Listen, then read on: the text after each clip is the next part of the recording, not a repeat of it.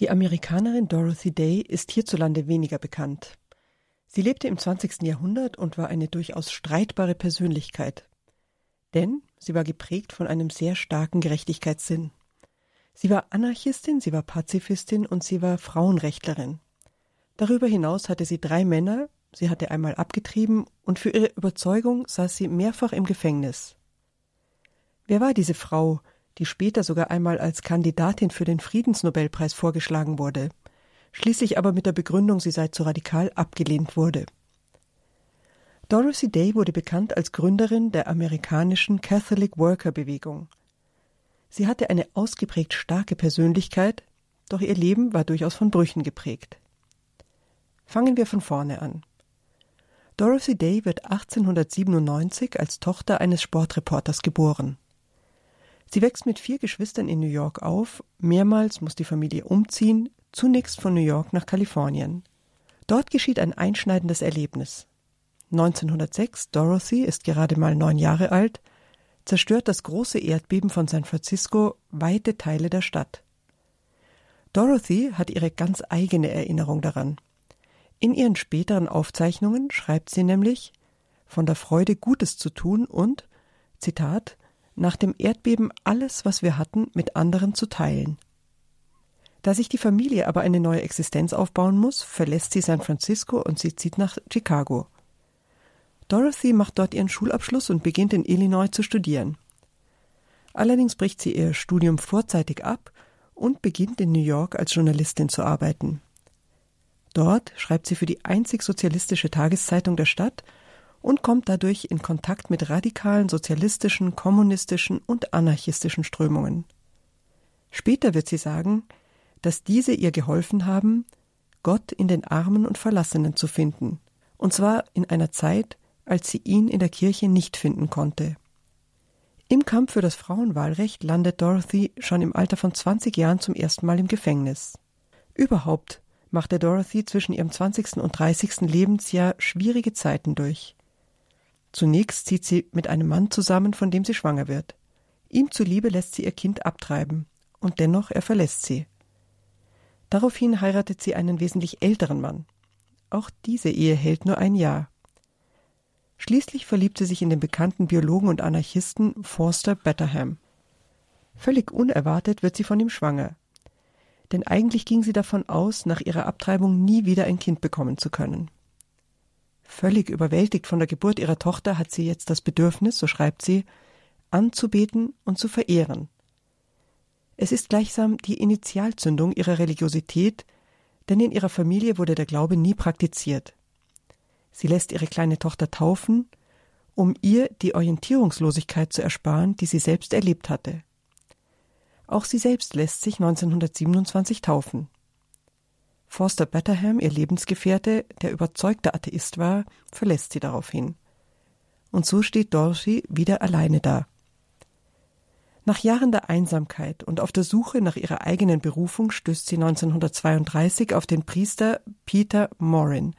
Er ist ein französischer Immigrant, der von franziskanischer Spiritualität geprägt ist. Er hat die Vision einer sozialen Ordnung, die dem Evangelium entspricht. Zusammen gründen die beiden eine Zeitung, um die katholische Soziallehre bekannt zu machen.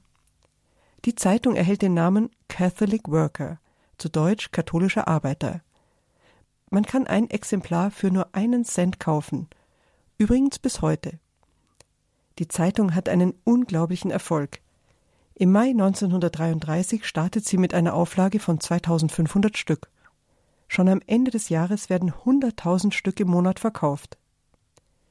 Allerdings fordern die Artikel der beiden schon bald ihren Tribut.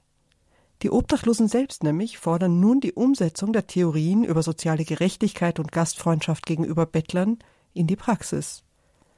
Sie klopfen an der Tür der Redaktion und bitten schlicht um Unterkunft. Und hier beginnt nun, was bis heute Früchte trägt. Zunächst wird eine Wohnung für zehn Obdachlose angemietet. Nachdem der Platz aber nicht reicht, kommen zwei weitere Häuser dazu. Schon drei Jahre später gibt es 33 sogenannte Catholic Worker Häuser, in ganz Amerika, in denen Menschen in Not aufgenommen werden. Sie werden allein durch Spenden finanziert. Die Catholic Worker werden zunehmend zu einer nationalen Bewegung. Sie errichten Suppenküchen, Kleiderkammern, sorgen aber auch für Information und Bildung. Heute gibt es übrigens weltweit rund 250 Gästehäuser. Übrigens auch in Hamburg und Dortmund. Doch damit nicht genug. Neben der Forderung nach sozialer Gerechtigkeit durchzieht ein weiteres ganz zentrales Thema Dorothys Leben der Pazifismus. 1935 erscheint erstmals im Catholic Worker das Bekenntnis zu einem christlichen Pazifismus. 1941 erhebt Day ihre Stimme gegen den Eintritt der USA in den Zweiten Weltkrieg. Sie fordert ihre Leser auf, lieber den Armen zu helfen, als zu kämpfen. Darüber hinaus gründet sie das Komitee der Katholiken gegen den Antisemitismus. Auch in der Zeit des Kalten Kriegs kämpft sie für Gewaltlosigkeit, gegen nukleare Bewaffnung und gegen den Vietnamkrieg. Selbst im Alter von 75 Jahren demonstriert sie noch für die Rechte der Farmarbeiter auf den kalifornischen Plantagen. Dafür muss sie zehn Tage ins Gefängnis. Gegen Ende ihres Lebens werden ihr jedoch viele Anerkennungen zuteil. Sie wird von bekannten Persönlichkeiten besucht, sogar von Mutter Teresa aus Kalkutta. Am 29. November 1980 stirbt Dorothy Day im Alter von 83 Jahren, und zwar so, wie sie gelebt hatte, bei der Arbeit für und mit einfachen armen Leuten. Die katholische Kirche tat sich mit Dorothy Day nicht immer leicht, und auch Dorothy tat sich nicht leicht mit der Kirche. Sie litt darunter, dass die Kirche das Evangelium oft nur zögerlich und halbherzig umsetzte. Doch sie blieb der Kirche immer treu. Sie bezeichnete sich als eine zornige, aber treue Tochter der Kirche. In Zeiten größter Enttäuschung sagte sie über die Kirche, wo sonst sollen wir hingehen, wenn nicht zur Braut Christi eines Fleisches mit ihm. Das Besondere an Dorothy Day war, dass ihr Gerechtigkeitssinn und ihre radikale soziale Haltung tief in Christus verwurzelt waren. Sie betete viel, ging täglich zur heiligen Messe und regelmäßig zur Beichte. Sie verpflichtete sich seit ihrer Bekehrung zur Armut, Gehorsam und Keuschheit.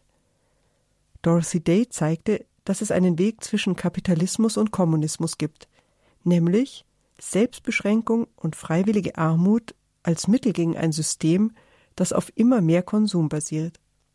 So jedenfalls sagt es ihre Enkelin. Christus in den Armen zu sehen, das war Dorothy Days Credo. Und zwar nicht, so sagt sie wörtlich, weil uns diese Leute an Christus erinnern, sondern weil sie Christus sind. Schon wenige Jahre nach ihrem Tod leitete 1997 der Erzbischof von New York ihres Seligsprechungsverfahren ein. Im Jahr 2000 schließlich eröffnet der Vatikan den Heiligsprechungsprozess für Dorothy Day. Von nun an wird sie als Dienerin Gottes bezeichnet. Bei seiner Rede vor dem amerikanischen Kongress im Jahr 2015 verweist Papst Franziskus auf vier amerikanische Heilige. Eine davon ist Dorothy Day. Er würdigt sie wegen ihrer Leidenschaft für die Gerechtigkeit und für die Sache der Unterdrückten. Zu Lebzeiten soll Day einmal gesagt haben Macht mich nicht zur Heiligen, so leicht will ich nicht abgetan werden.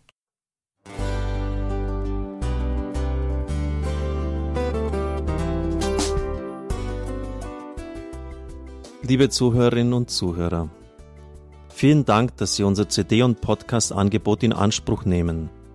Wir freuen uns, dass unsere Sendungen auf diese Weise verbreitet werden. Dieser Dienst ist für Sie kostenlos. Für uns ist er allerdings mit einem nicht unerheblichen finanziellen Aufwand verbunden. Deshalb sind wir für jede Spende dankbar. Alle Bankverbindungen unserer Spendenkontos können Sie über unsere Homepage horeb.org unter dem Menüpunkt Spenden einsehen. Dort besteht auch die Möglichkeit, online zu spenden. Natürlich nach den neuesten Sicherheitsstandards. Sie können diese Informationen auch bei unserem Hörerservice unter der Telefonnummer 08328 921 110 erfragen. Ich wiederhole die Rufnummer 08328 921 110. Vergelt's Gott für Ihre Unterstützung. Ihr Pfarrer Kocher.